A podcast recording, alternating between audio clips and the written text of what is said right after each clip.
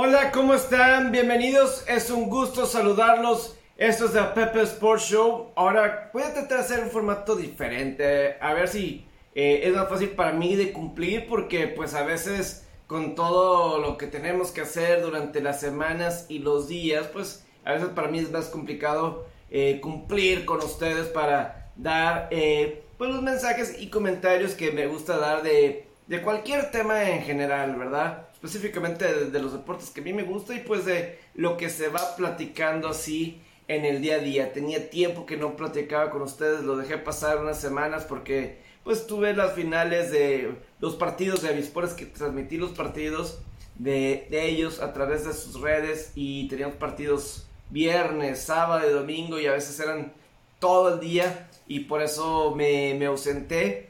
Pero Voy a tratar de ahora hacer pues como que 30 minutos solamente, 30 minutos solamente, un poco más rápido, más dinámico y pues mucho más platicado. Creo que a lo mejor así puede ser más digerible y que no consuma tanto tiempo aquí con ustedes y que a lo mejor puede ser un poquito más a diario básicamente de lo que va sucediendo en el día a día y sobre todo si hay un tema así específico que, que llegue a ocurrir, pues bueno, aquí lo vamos platicando. Lo que sí es que, pues en el fútbol americano de la NFL, pues ya ha estado un poquito más callado la situación. Sí ha habido algunas noticias. Lo más eh, importante, relevante en este fin de semana, toda esta semana pasada, fue la cuestión de Colin Kaepernick, ¿verdad? El quarterback de, que estaba con San Francisco, que no ha jugado en los últimos 5 o 6 años, pues él primera vez desde el 2017 tuvo un tryout formal con una franquicia y fue con los Raiders de Las Vegas. Hoy estamos platicando en RG Deportiva y no se me vino a la mente, no se me ocurrió cuando habló una persona, el señor Conejo, y él llegó a comentar que, o sea, no se me vino a la mente que, pues, sí, o sea, Las Vegas, eh, él al final cuentas estudió en la Universidad de, de Nevada. Ahí estuvo, fue el equipo que le dio, la universidad que le dio una oportunidad a Colin Kaepernick de, ser coreback en División 1, ya que muchos no querían, no pensaban que podía ser coreback. Y, pues básicamente Kaepernick, pues aquí está con Josh McDaniels, con los Raiders y Mark Davis, el dueño de los Raiders por un tiempo ya.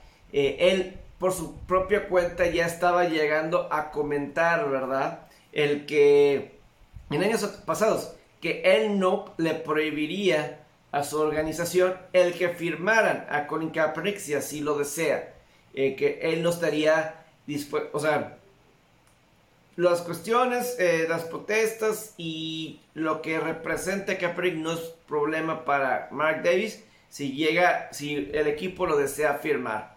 Y después de, pues el tryout, que fue por ahí del miércoles o jueves, la primera indicación es que había sido positivo o sea, que había impresionado Kaepernick, pero, pero, eh, según Ian Rappaport y compañía, eso fue lo que decía, que había sido bastante bueno, ¿verdad? Lo que, eh, que impresionó en su tryout. Lo que sí es que un poquito ya para el viernes se estaba dando a conocer que iba a ser muy complicado, o es más, que no es inminente el que Kaepernick se quede con los eh, que firme con los Raiders. Digo, porque los Raiders podrían necesitar un coreback suplente. Ahorita nadie le va a dar a Kaepernick la oportunidad de ser coreback titular. Me preguntaba eh, Marco Navarro, mi compañero en RG, ¿qué equipo pudiera ocupar a un Colin Kaepernick? Y yo me puse así a repasar las diferentes franquicias. Y yo dije, pues yo creo que Atlanta necesita un coreback. Los mismos halcones marinos decían que en el 2017 le dieron una oportunidad y tiene conocimiento, lo conoce bien Tyler Locke, que tuvieron en marzo, eh, practicaron juntos, entrenaron juntos. Yo en lo particular, yo veo, negociaron, su coreback titular es Drew Locke, yo creo que mínimo ahí sería ver una oportunidad. O sea, yo no estoy diciendo que Capric sea mejor que ellos porque han pasado cinco años. Sea, que tanto, por más que entrene, por más que practique, por más que él haciendo los ejercicios que quiera, sin jugar, inmediatamente va a estar listo para jugar en la NFL.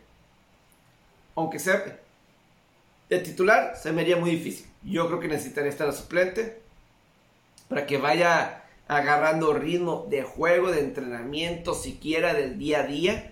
Y luego ya veríamos qué pasaría con Kaepernick. Por eso, un Raiders que pues tienes de suplente a un Jared Steedman o Nick Mullens que ahí está, atrás de Derek Carr, podría ser ahí una situación que podría, o sea, si en verdad quisieran, ¿verdad? Si en verdad quisieran, o sea, claramente atrás de Derek Carr, con la salida de Marcus Mariota, hay una oportunidad ahí para, para Capri, si ahí lo desean, ¿verdad? De buscar. Otros lugares de coreback suplentes vas a encontrar muchos. Yo decía Atlanta, Marcus Mariota titular. Ahí podría pelear, ¿no sabes? Pero pues Mariota pues ha estado, bueno, ni siquiera interactivo porque ha sido suplente, pero ha estado en la NFL, ¿verdad? Pero mínimo yo ahí sí lo vería con una oportunidad, un Detroit, ¿por qué no? Si ya el no está resultando, nunca sabes. Pero mínimo buscar ser suplente en alguna parte, en algún lado. Creo que por ahí puede ser para Colin Kaepernick. Y, y simplemente... Eh, eh, pues, ¿Ustedes qué creen? Todavía después de 5 años, digo, la temporada 2016, él en lo individual no fue mal. El equipo no ganó de San Francisco. Pero él, el individual se me hizo bien. Tampoco la rompió, tampoco a la temporada de Pro Bowl o gran así. No, tampoco, tampoco. Pero creo que fue bien. Creo que hicieron bien las cosas hasta ahí, ¿verdad? El caso de, de Kaepernick, ¿verdad? Eh, hasta ahí, se le acaba el contrato o a una cláusula de contrato, se sale del contrato y ya nadie lo firma y nadie siquiera lo había visto, ni siquiera le había puesto atención. Entonces yo sí creo que ahí es muy complicado eh, el juzgar bien. Después de tantos años, eh, es... Lo vemos con, con coaches, jugadores. yo no sé. Tendría de pensar y de buscar, pero yo no me... ¿En cuál deporte? ¿En cuál deporte ha pasado más tiempo sin que alguien juegue? fuera de una liga y que regresara. Yo no me acuerdo. Así que pasará, si tantos ellos en que se retire o que no firme con nadie y todo eso. Digo, sabes que por ahí Trevor luego está intentando regresar, ¿verdad? Eh, pues, bueno, él siempre es el que está disponible, pero pues, ¿quién le va? Y está jugando en Fan Control Our League, no sé qué, esta, una liga en la que al parecer aficionados mandan las jugadas y todo eso, y pues ahí hay jugadores como Johnny Manciel y otros jugando. ¿Qué es la cuestión de Kaepernick? ¿Por qué Kaepernick no se va y juega a otra parte? ¿Por qué Kaepernick no se va a otra parte e intenta jugar? Eso es lo, único que yo, yo veo, ¿verdad? O sea, ¿por, qué no? ¿Por qué verdaderamente no? Es la, la duda, hay que, que lo menciono. Porque sí, e, en lo particular, sí, eh, que estuviera en ritmo de juego, mínimo en ritmo de juego, pero pues no ha jugado un partido de fútbol americano desde la última semana, desde la semana 17, la semana 17 del 2016. Entonces vamos a ver ahí qué pasa con la cuestión de Colin Kaepernick. Ahorita, cuando estoy grabando, se acaba de terminar el juego 7 de la final de, de las finales del este en el que Boston elimina al Miami Heat y Boston va a la final. Yo lo ponía en Twitter y para mí, para mí, eh, yo siempre he sido alguien del equipo de Jimmy Butler. Ya, yo soy del equipo de Jimmy Butler del Heat de Miami. Me encanta, me encanta cómo juega, me gusta la determinación, me gusta el corazón que le pone y creo que hasta cierto punto sí es un jugador clutch. Sí, falló el triple al final, pero no estarían en esta posición, ni cerca de esta posición de que estuvieran de remontar en este juego 7 si no fuera por Jimmy Butler. Yo no me metía, ahorita me llegó una alerta a mi celular, creo que de coachpoints.com, no me acuerdo cómo se dice la página, pero me llega de alerta. Y que decía como que NBA Twitter como que tomaba su decisión sobre el tiro de tres puntos que intentó Jimmy Butler cuando faltaban menos de 20 segundos eh, la diferencia era solamente dos puntos, estaba 98-96 a favor de Boston. Y Al Horford le estaba dando espacio y Jimmy Butler eligió intentar un 3 que le hubiera tomado la ventaja Miami 99 a 98. Y, el caso de Jeff Van Gundy, el ex coach de Knicks y de Rockets, eh, él, él cuestiona en la transmisión si esa fue la decisión correcta, correcta de Jimmy Butler. No lo sabemos, probablemente pues la falló. Se puede decir no fue la decisión correcta, la falló. Pero cuando él es el que está cargando el equipo, cuando está remontando, y la verdad no tienes otras opciones realmente ofensivas que estén ayudando ahí, pues claramente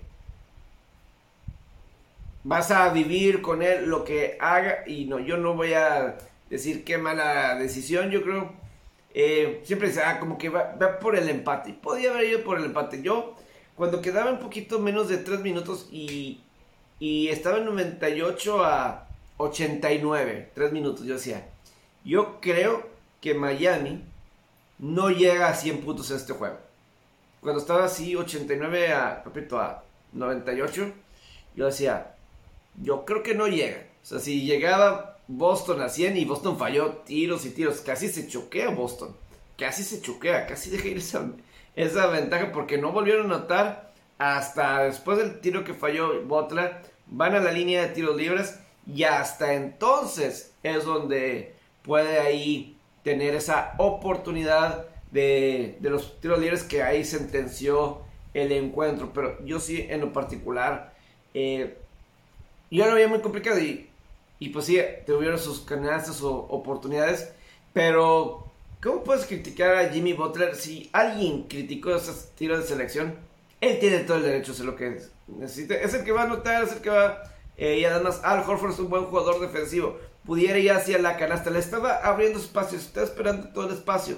Él pudo... Eh, ¿Qué pasa si va hacia la canasta? Al Horford es un buen jugador defensivo. Le puede tapar el tiro. Le, pudiera tapar el tiro. Y entonces, ¿qué dices? Mala decisión de ir hacia la canasta. Le estaba dando todo el espacio del mundo. Todo el espacio del mundo. Y pues intentó. Y falló. ¿Verdad? Lo, cuando estabas en marcador 98-89 yo sí sentía. Miami tenía que tener unos últimos 3 minutos perfectos. Iban a querer remontar. No lo tuvieron.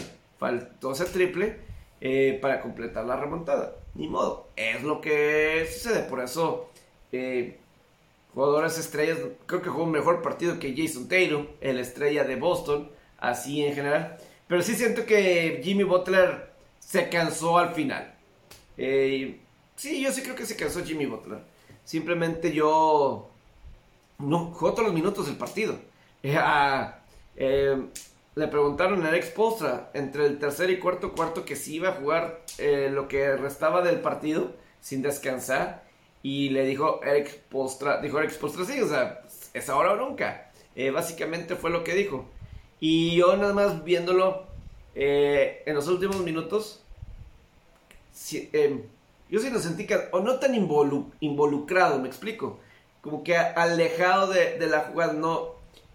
Y pues bueno, cuando tuvo, le cayó el balón para el tiro de tres, pues terminó fallando, pero sí sentí que a lo mejor no tenía de otra Alex Postra, no tenía de otra, por eso qué bueno, o sea, yo soy Team Jimmy Butler, para, pero para ver una buena final, la mejor final posible, Boston era el mejor rival para enfrentar a Golden State y que sea una verdadera final, ¿verdad?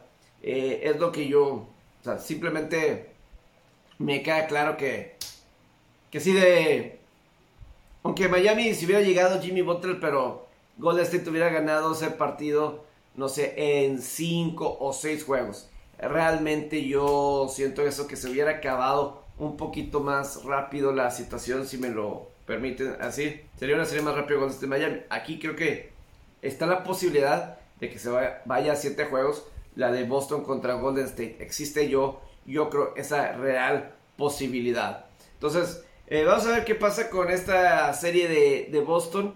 Eh, Al Horford también eh, era el jugador en activo que tenía más partidos en su, de postemporada sin llegar a una final y lo, lo hicieron.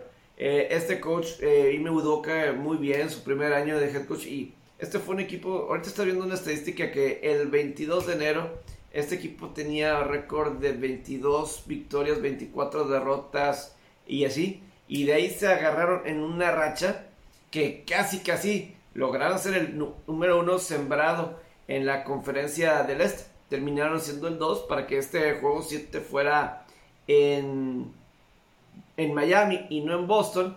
Pero Miami creo que overachieve. Overachieve gracias a un muy buen coach que es Eric Spolstra. Un muy buen coach.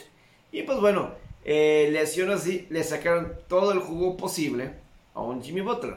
Creo que se requiere un segundo estrella más alrededor. Y voy a decir, eh, Víctor Oladipo es un muy buen jugador. Bama de Valle es muy buen jugador. Cal es un muy buen jugador.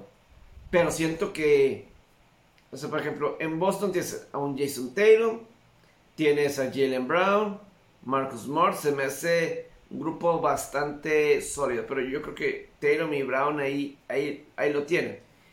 A lo mejor la lesión de Taylor Hero, el jugador que fue sexto hombre del año, pero no jugó desde el juego 3 y trató de jugar, pero realmente no fue factor.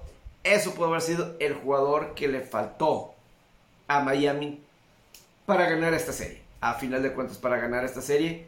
Pero sí, eh, Boston fue eh, el mejor equipo.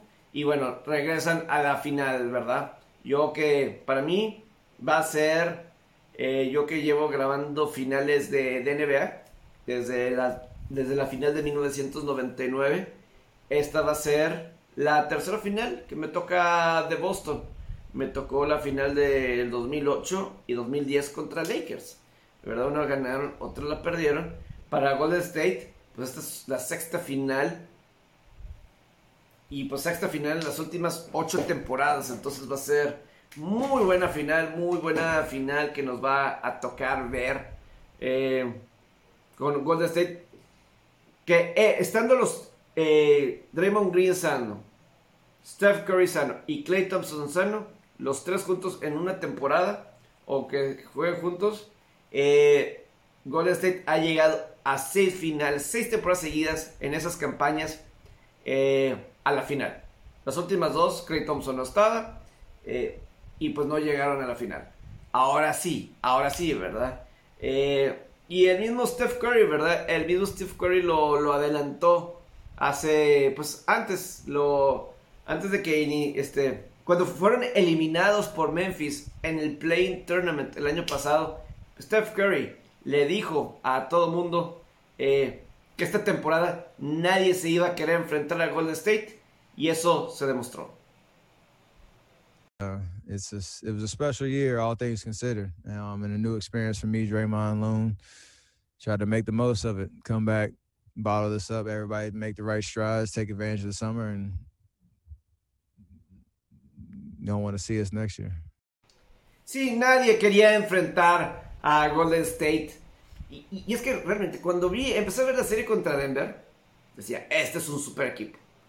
Y, y, este es un grupo nuevo de Golden State. No es el mismo Golden State de hace. Pues de los que llegaron a la final, ¿verdad? El grupo de jugadores es, Jordan Poole, es Andrew Wiggins, por ejemplo. Sí, por ahí todavía está André Iguodala que regresó a Golden State. Entonces vamos a ver ahí cómo transcurre el tiempo. Pero eh, siento que ahorita Steph Curry es un mejor líder y mejor bajo presión. Y en momentos de presión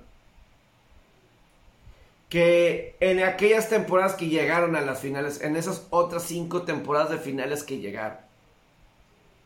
Obviamente, Clay Thompson, una gran diferencia. Eh, hablas de mejores jugadores dos, y dos no me refiero a posesión, me refiero a estándar de un equipo, me refiero a al segundo mejor jugador de, un equipo. O sea, Clay Thompson está ahí, o sea, está... No se valora suficiente Clay Thompson. Y simplemente el que esté de regreso y que esté en la final te indica todo eso. Pero Steph Curry, o sea, lo ve en sus ojos, lo ve en su intención, el hambre que tiene, lo sigo pensando diferente al de esas finales, al del 2016, si hubiera tenido este hambre, Steph Curry, esta visión, no que no lo tenía, pero, por ejemplo, muchos dicen, ah, en el 2015 Él debió de haber sido el MVP, no Andre Iguodala. Están equivocados. Para mí Andre Iguodala ganó muy bien ese MVP. Yo me acuerdo esa final contra Cleveland. Andre Iguodala fue el MVP, fue el jugador más importante. Creo que en esa final de conferencia, previo a la final de la NBA, que creo, creo que fue contra Houston, sufrió una lesión. Eh, una conmoción Steph Curry. Y yo creo que eso en esa serie final le falló en la serie final contra Cleveland, esa conmoción lo eh, le causó un poquito le causó un poquito problemas, no fue el mismo, no fue el mismo en la final. Luego en el 2016 rompen récord de victorias y todo eso y pues logran ganar eh, el final de conferencia, remontan 3-1, eh, pero pierden la final contra Cleveland después de estar arriba 3-1, pero yo no sentí realmente que, que ese killer instinct, ¿verdad? Luego llega Kevin Durant y, Kevin Durant fue el mejor jugador, ¿verdad? Kevin Durant era el mejor jugador. Y la verdad era un equipo imparable, ya, era injusto. Tienes estos tres, era injusto. Pero ahora, la frase que ahorita puse, ¿verdad? La frase que puse. Y luego le agrego. Eh, lo que por ejemplo, el regreso que fue en el juego 2, el cómo regresó. Y, eso en los ojos de esa hambre, yo siento diferente. Una, una vez, al principio de temporada, hubo un partido de Golden State y, simplemente el mensaje que le da a Jordan Poole, le dice a Jordan Poole, eh, necesito que estés mejor aquí, yo necesito estar mejor aquí. Tipo de frases de un veterano a un joven como Jordan Poole. Ese es el liderazgo de Curry. O la diferencia, a lo mejor la experiencia, la veteranía, la confianza aún más en él. Pero yo creo que eso es importante y eso puede ser un factor determinante esta final porque creo que Taylor en este juego 7 contra Miami como que le faltó un poquito esa agresividad de terminar el juego, etcétera. Creo que le faltó. Y creo que Golden State en esa situación no los perdonaría. Y en esa situación, o sea, Jason Taylor más vale go for it. Go for it, go for it, go for it. No le dude, que no le puede dudar porque ellos no van a dudar. Golden State no va a dudar en esas circunstancias y va a dar las oportunidades para que consigan ahí esas oportunidades. Eh, también, eh, pues esto es en la, en la NBA y ya llevo creo que 16 minutos, entonces también para darle a las otras historias que, que se han dado así en lo, en lo general, eh, así de los otros temas que se ha dado, pero ya tendremos la oportunidad de ir hablando de lo que va pasando en las finales. Ya empiezan el jueves, empiezan el jueves. Ah, también algo muy interesante para mí en lo particular. Pongo el partido de hoy de Boston y Miami y para mi sorpresa no está Mike Breen como el narrador, el play-by-play oficial del partido de para ESPN. Ha sido desde el 2006 el play-by-play. Cuando Al Michael se va de NBC, de ABC, perdón, NBC, toma el lugar Mike Breen. Y para el juego 7, digo, lo escuché juego 6 y vi Mark, Mark Jones, creo que es Mark Jones. Y ya dije, ¿qué pasó? y obviamente busco, ya me lo olía porque estoy sintiendo en el mundo como que está regresando, mínimo de estas partes, Norteamérica, México, como que está regresando un poquito el brote del, del COVID-19. Así lo estoy oliendo. Ahorita los medios como que están callados, pero lo estoy oliendo. Y, lo que pasa es que Mike Green no estuvo en la transmisión porque dio positivo COVID, ¿verdad? Y luego empiezo a escuchar a Jeff Van Gundy en la transmisión y yo lo estoy escuchando algo extraño, algo raro. Y hasta allá al final me hace reaccionar y yo busco en Twitter, me voy a búsquedas y viene Jeff Van Gundy, Jeff Van Gundy sick. Jeff Van Gundy sick.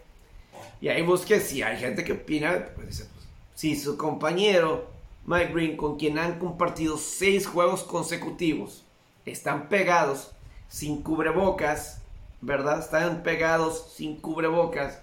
Uno de ellos tuvo COVID y luego yo escucho, se escucha ronco, se escuchaba, no se escuchaba el mismo Jeff Van Gundy de siempre. ¿Y por qué esto es interesante? Y ojalá que nadie más esté enfermo. Que Jeff Van Gundy no tenga COVID. que Jones el narrador y, y Mark Jackson tampoco usted, pero ves la entrada, están los tres, están juntos, están sin cubrebocas, ojalá que no, ojalá que lo de Van no se acobe, pero la final está el jueves, esto puede ser una situación muy peculiar para, para ESPN, no sé si al darse cuenta de Mike, Mike, Mike, Green que salió positivo, si el resto se hizo también pruebas. Y eso ya sabrán ellos. Pero a mí me dio curiosidad y buscaba. Y pues bueno, tienen 3, 4 días. Ahorita la gente y los protocolos y las medicinas más rápidos se pueden recuperar. No sé. Eh, la verdad no sé. Sobre todo ya pues en esos niveles de ESPN, Estados Unidos, de atención médica, así al primer nivel, ¿verdad? Vamos a ver qué es lo que sucede, pero eso a mí me causó, me causó ruido. No he hablado los últimos días, una disculpa del hockey sobre hielo, pero ya tenemos la final del oeste. Colorado va a ser contra Edmonton. Nos, nos quedamos con las ganas de ver más de la serie de Edmonton-Calgary. Toda la cantidad de goles que hubo en el juego 6 entre no fue fue el 5, fue el 5 entre Edmonton y Calgary, queríamos como que un juego más, pero después de que en el primer juego hubo un récord de 15 goles, 15 goles por parte de eh, combinando entre Calgary y Edmonton que terminó ganando Calgary. De ahí en adelante Edmonton arrastró y ganó el resto de la serie de los partidos. Pero todavía en el juego 5, en el que fue el definitivo, empezó lento el juego. Estaba el juego 1-0. Y de repente en el segundo periodo se vino una avalancha de goles que incluyeron 4 goles en 1 minuto y 11 segundos. Un récord en playoff. Combinaron los dos para que estuviera empatado el juego 4-4. 7 goles hubo en el segundo periodo con cuatro que fueron en un minuto y 11 segundos entre en total en el tiempo que transcurrió para que hubiera cuatro, cuatro goles. Nunca en la historia de la postemporada del hockey sobre hielo se había dado esa situación con cuatro goles en un minuto y 11 segundos. Veía cuestiones así de, de Twitter de que, o sea, ahorita no tienes tiempo ni siquiera de, de pararte por un refrigerio, ni siquiera para ir al baño, para hacer algún cambio, para lo que quieras, no tenías tiempo porque eh, ni siquiera para tuitear, para tuitear si, querías hacer un comentario o alguna estadística, si hacías, si cerrabas y abrieras los ojos, pum, ahí luego luego se dio ahí la el se daba otro gol y seguía y seguía. Nada más para cerrar lo de Calgary. Jacob Maxstrom, el portero, me desilusionó por completo. El portero de Calgary. Eh, del otro lado está Mike Smith, 40 años, y era el portero en cuestión en esta serie. Incluso lo sacaron en el primer juego cuando permitieron los 3, 4 goles así de rápido, lo sacaron. Y se sentía que Marcel le dieron la confianza a él porque Vladar también el otro como que tampoco es bueno, o sea, de carga. Pero Markstrom era el portero superestrella en esta serie. Debía de haber sido la diferencia. Es cierto que tienes a Conor McDavid de aquel lado, el MVP de la temporada pasada. Tienes a Leon Draisaitl, el MVP de la temporada previa, ¿verdad? Pero de cualquier manera, eh, permitió unos goles que alguien de la categoría de Markson debió de haber detenido. Y porque Calgary era el que estaba produciendo más a la ofensiva, más tiros, más tiros, más presión ofensiva. Pero llega Edmonton y te anotan. Esto te desilusiona por completo.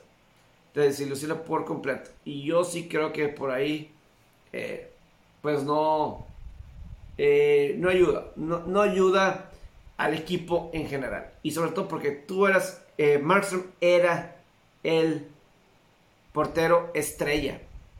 La verdad, era el portero estrella de la serie y no lo fue. Y por el otro lado, con Edmonton, pues tienes a un Conor McDavid que seguramente ha escuchado, escuchó toda esta temporada y yo creo que con justa razón. O sea, decía, ah, es que pues no ha tenido éxito en postemporada. Nada más había ganado una serie postemporada su carrera. Y, y, no, y por más que sea el mejor jugador para muchos ahorita en el hockey sobre hielo, lo ves patinar y tú dices, nada más, no necesitas ser un experto. Si te pones a ver un minuto de juego de Edmonton y lo ves con el poco y dices, no, este chavo es el mejor que hay. Pero pues no ha podido ganar en postemporada. No ha podido tener éxito. Y ahorita que lo está teniendo y está en la antesala de llegar a la final, pues te da. Pues puede ser un momento importante para el hockey sobre hielo. Yo voy a decir, para la audiencia en Estados Unidos, es mejor que haya llegado hasta final del oeste Edmonton con Conor McDavid que cargue. Porque Conor McDavid, creo que a la aficionada del hockey en Estados Unidos lo va a reconocer más quien nos, de Calgary, quién era Johnny Goodrow, eh, el más conocido o el mejor delantero. Y aquí con Conor McDavid va a acaparar la atención y eso va a ayudar a, los ratings. Que de cualquier manera le fue bien a esta serie de todo Canadá, Calgary y Edmonton. Y pues la batalla de la provincia de Alberta le fue bien en ratings.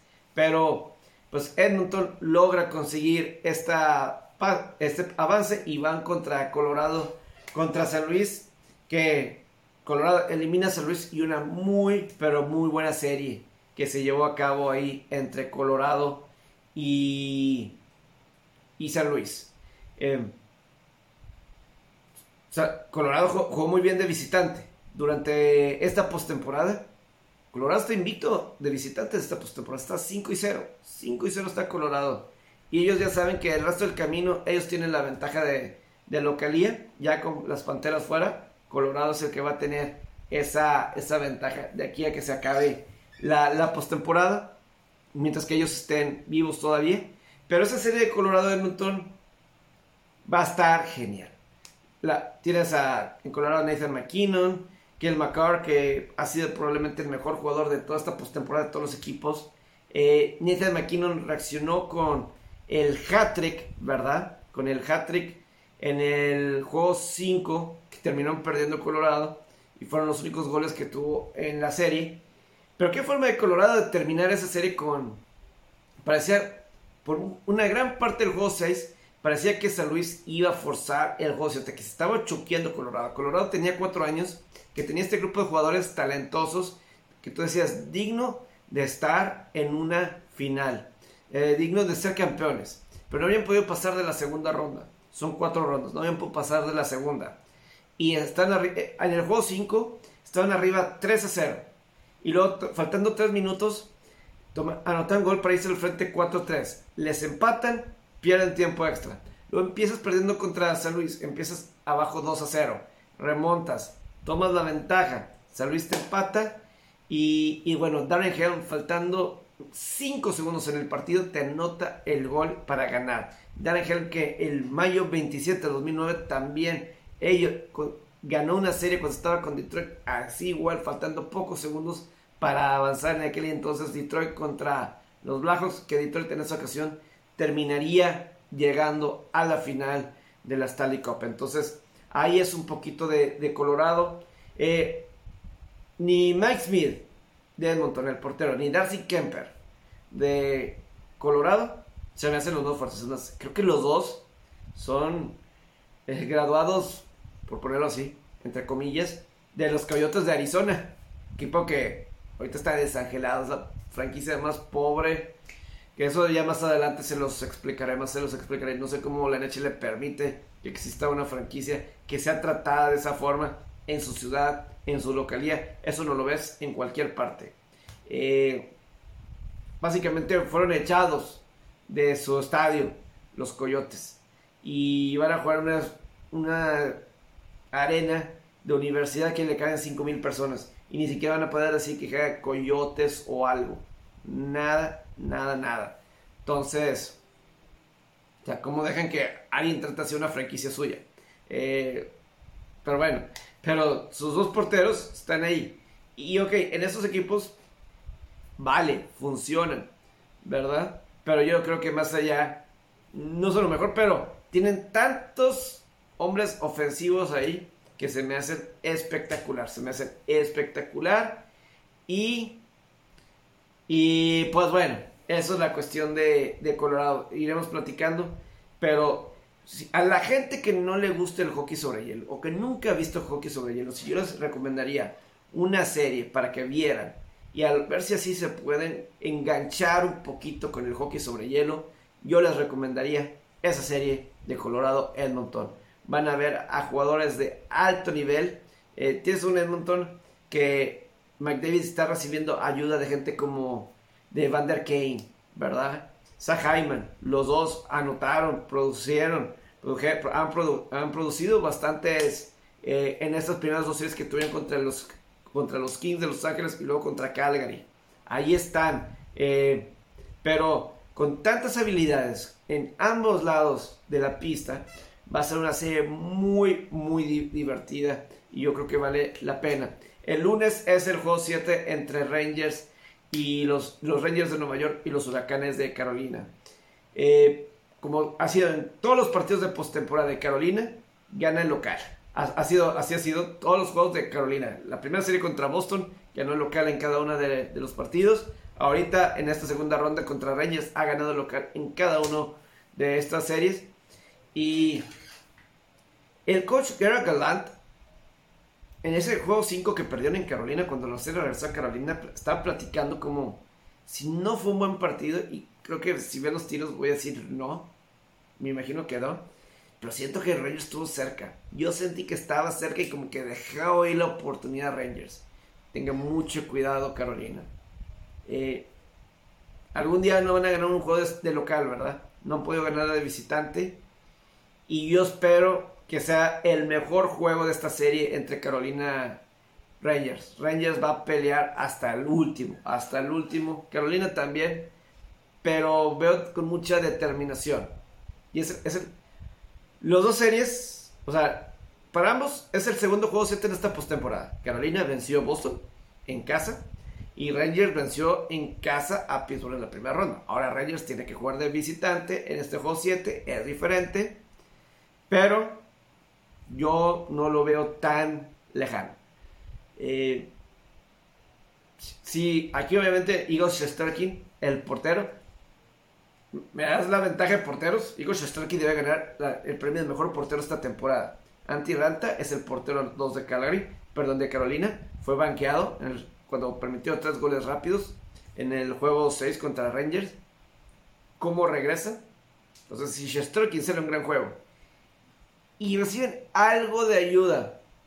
Ha sido de bajas esta serie. Ha sido de bajas el Calgary contra. El, perdón. Carolina en contra de Rangers. Debe ser de bajas. Rangers va a tratar de bajas, pero. El Temi Panari no había anotado desde que anotó el gol del triunfo en el juego 7 contra Pittsburgh. Anotó en el juego 6. ¿Podrá alguien, alguno de estos veteranos, responder para Rangers? Si alguien de estos veteranos responde, como Steven como Kreider, como Panary, Ahí es donde van a tener eh, problemas los huracanes de Carolina. Hasta aquí voy a terminar. Voy a ver si mañana regreso con ustedes para un cachito más, para platicar con ustedes. Hay una situación en Grandes Ligas, no sé si lo vieron, pero mañana es Memorial Day y digo, ahorita nos va a dar un poco de tiempo de aquí a que empiecen las otras series, la final de la NBA y las series de hockey. Va a dar tiempo para platicar de algo muy inusual, la pelea más extraña realmente en la historia de las grandes ligas entre jugadores. No lo van a creer. Que tengan un día espectacular.